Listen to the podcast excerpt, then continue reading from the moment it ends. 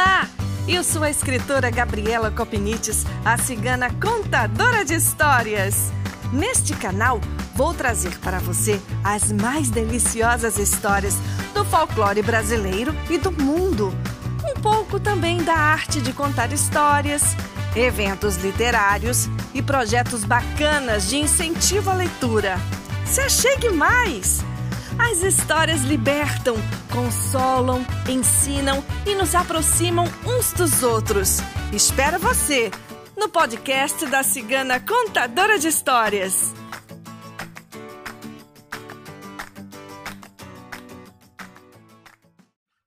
No episódio de hoje, eu trago para você um lindo conto da mitologia romana.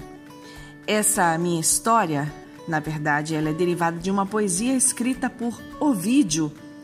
Ovídio, que é um poeta nascido em março de 43 a.C., na República Romana. E ele escreveu várias belas poesias, a maior parte sobre o tema do amor, da sedução, do exílio, da mitologia. E essa minha história veio do livro Good Stories for Great Holidays, de Francis Jenkins Olcott.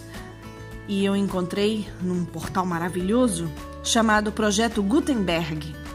No endereço gutenberg.org você encontra milhares de obras sob domínio público.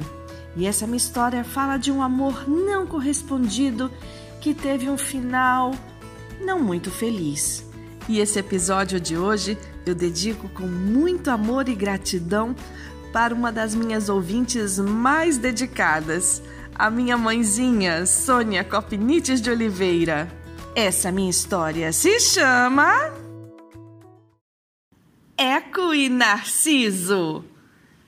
Há muito tempo, no mundo antigo, nasceu da ninfa Liríope, de olhos azuis, um lindo menino a quem ela chamou de Narciso.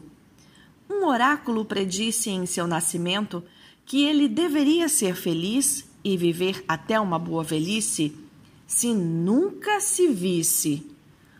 Como essa profecia parecia ridícula, sua mãe logo se esqueceu dela.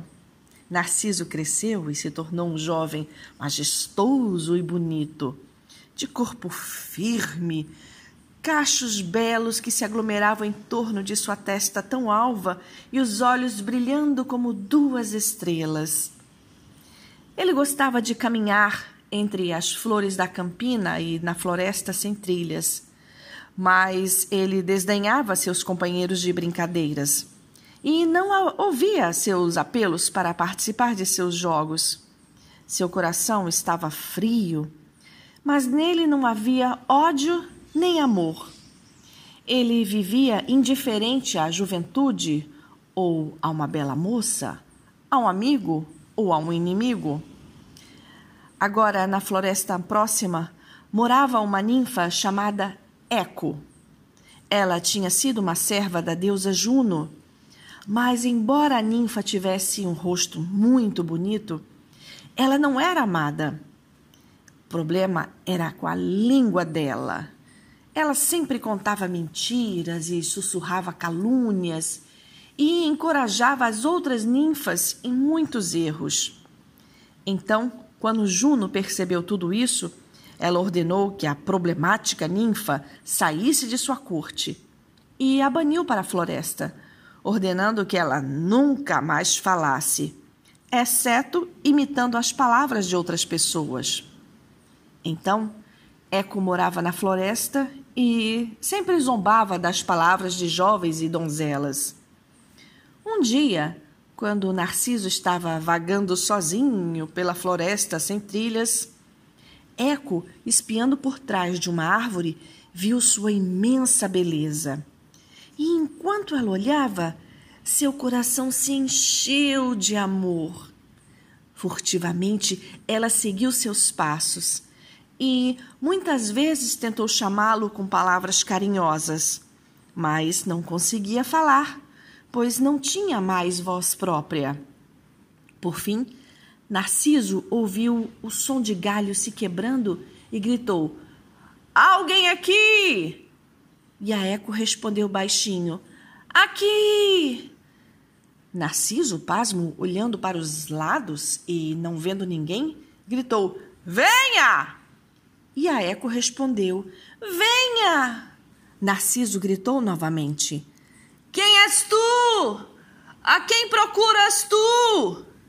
E a Eco respondeu: Tu!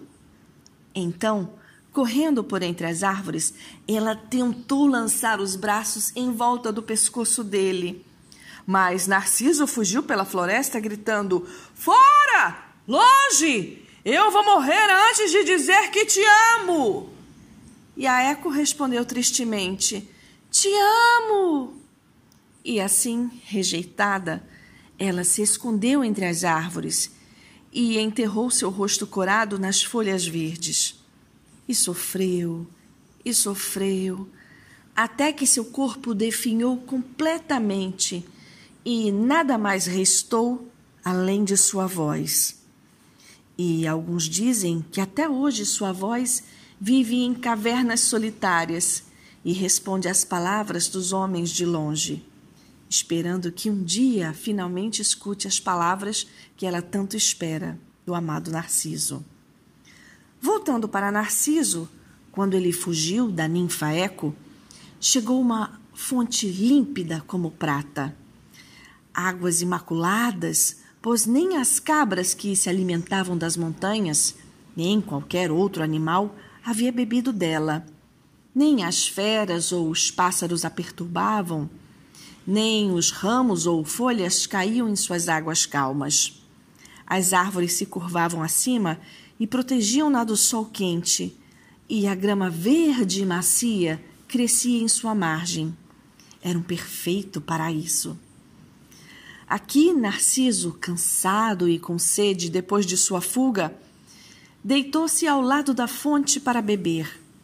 Ele olhou para a água como um espelho e, pela primeira vez, se viu refletido.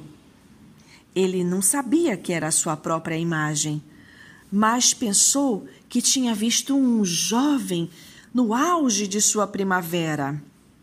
Ele conseguia ver dois lindos olhos como estrelas, dedos finos, graciosos, cachos agrupados dignos de Apolo e uma boca arqueada como o arco de Cupido, bochechas coradas e um pescoço de marfim.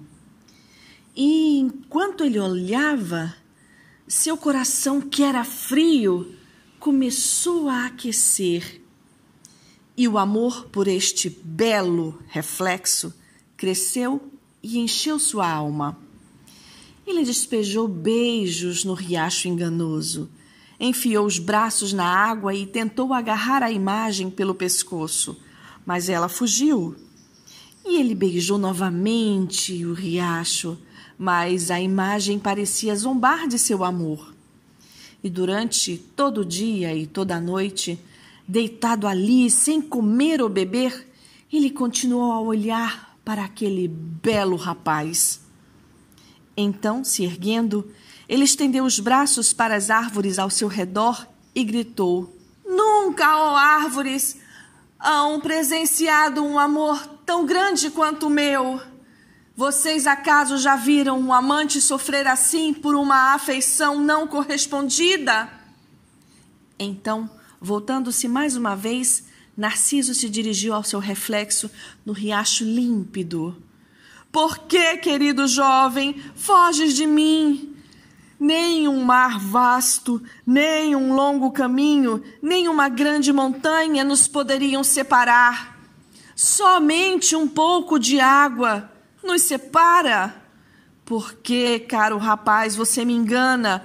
E para onde vai quando tento agarrá-lo? Você me encoraja com olhares amigáveis. Quando eu estendo meus braços, tu estende os teus. Quando eu sorrio, você sorri de volta.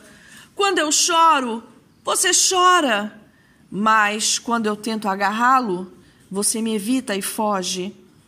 A dor está tirando minhas forças e minha vida logo acabará.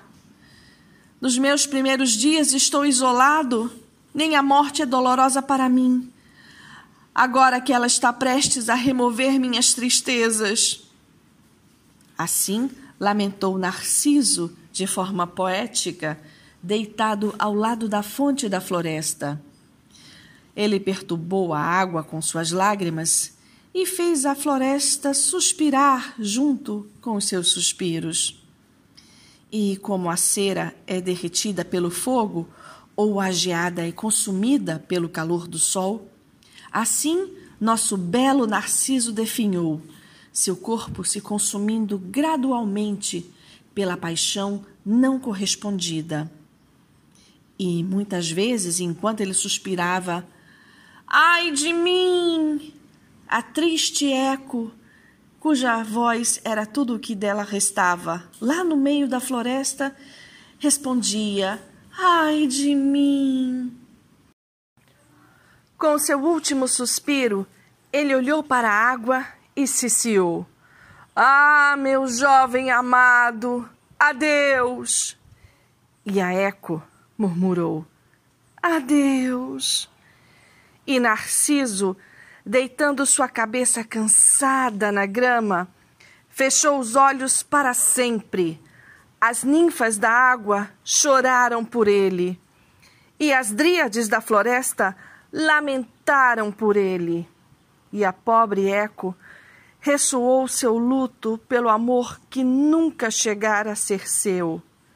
Mas, quando vieram buscar o corpo do belo rapaz, ele havia desaparecido. E em seu lugar havia nascido à beira do riacho uma florzinha com folhas prateadas e coração dourado. E assim nasceu na terra a flor da floresta, Narciso, a flor do amor egoísta, do amor não correspondido de uma ninfa por um frívolo e belo rapaz. E assim termina esta história. Espero que você tenha gostado desta história tanto quanto eu. Até uma próxima! Um beijo grande da cigana contadora de histórias!